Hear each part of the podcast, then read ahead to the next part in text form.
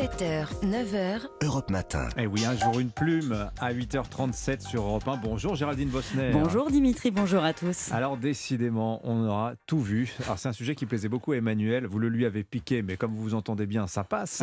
L'ONG Greenpeace pourrait-elle un jour être condamnée pour écocide? Je repose la question, l'ONG Greenpeace pourrait-elle être condamnée pour écocide? Mais on peut sincèrement se le demander, Dimitri, en lisant l'interview publiée cette semaine en Allemagne du responsable de Greenpeace. Il s'appelle Krasten Schmidt. Alors vous savez que ces sujets me passionnent. Je me suis jetée dessus, encore suffocante des chaleurs de l'été, noircie de la fumée des incendies. J'espérais trouver la lumière, un chemin tracé dans notre lutte contre le réchauffement climatique. Et patatras, ces mots m'ont cloué à terre. Il est amer, disait-il, mais essentiel que les centrales à charbon déjà arrêtées en Allemagne soient remises en service. Je répète, pour les distraits, charbon essentiel Greenpeace. Oui, je crois saisir votre désarroi. Ben, pas seulement le mien. hein. Greenpeace, les chevaliers du climat euh, qui combattent euh, les baleiniers, qui s'accrochent à des grues sur les centrales nucléaires au nom de la planète.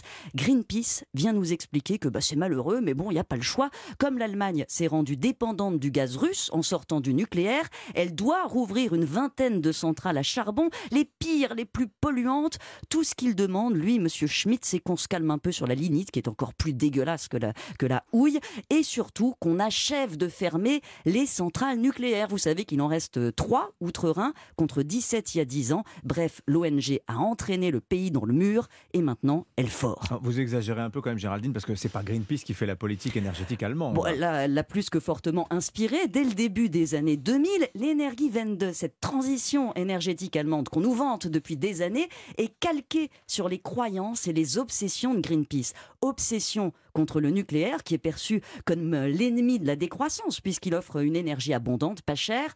Croyance que les énergies renouvelables pourront le remplacer.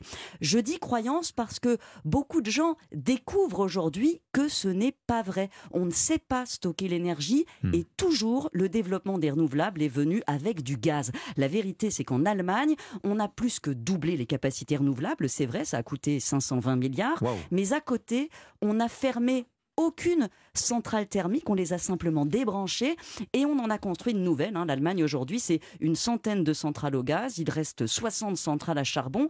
Pourquoi? Bah, Parce qu'au moment des pics de consommation, les soirs d'hiver, sans soleil, sans vent, il faut pouvoir appeler de la puissance.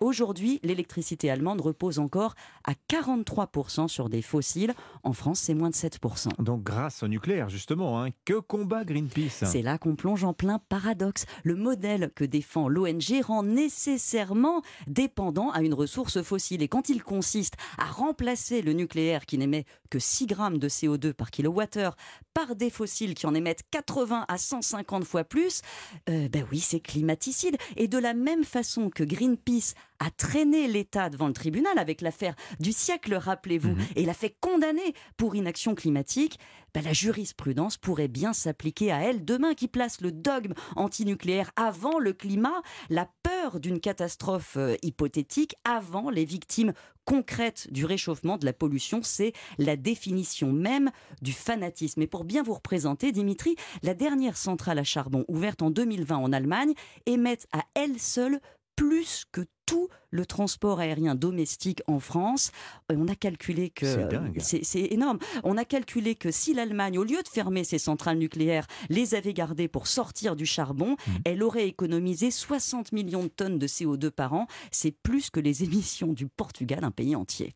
Ah mais donc l'Allemagne promet que c'est transitoire hein, et qu'elle sortira du charbon en 2038. hein. Oui, bah, les religions aussi vous promettent des rivières de miel. Je demande à voir. En cherchant une morale à tout cela, j'ai pensé à Bossuet.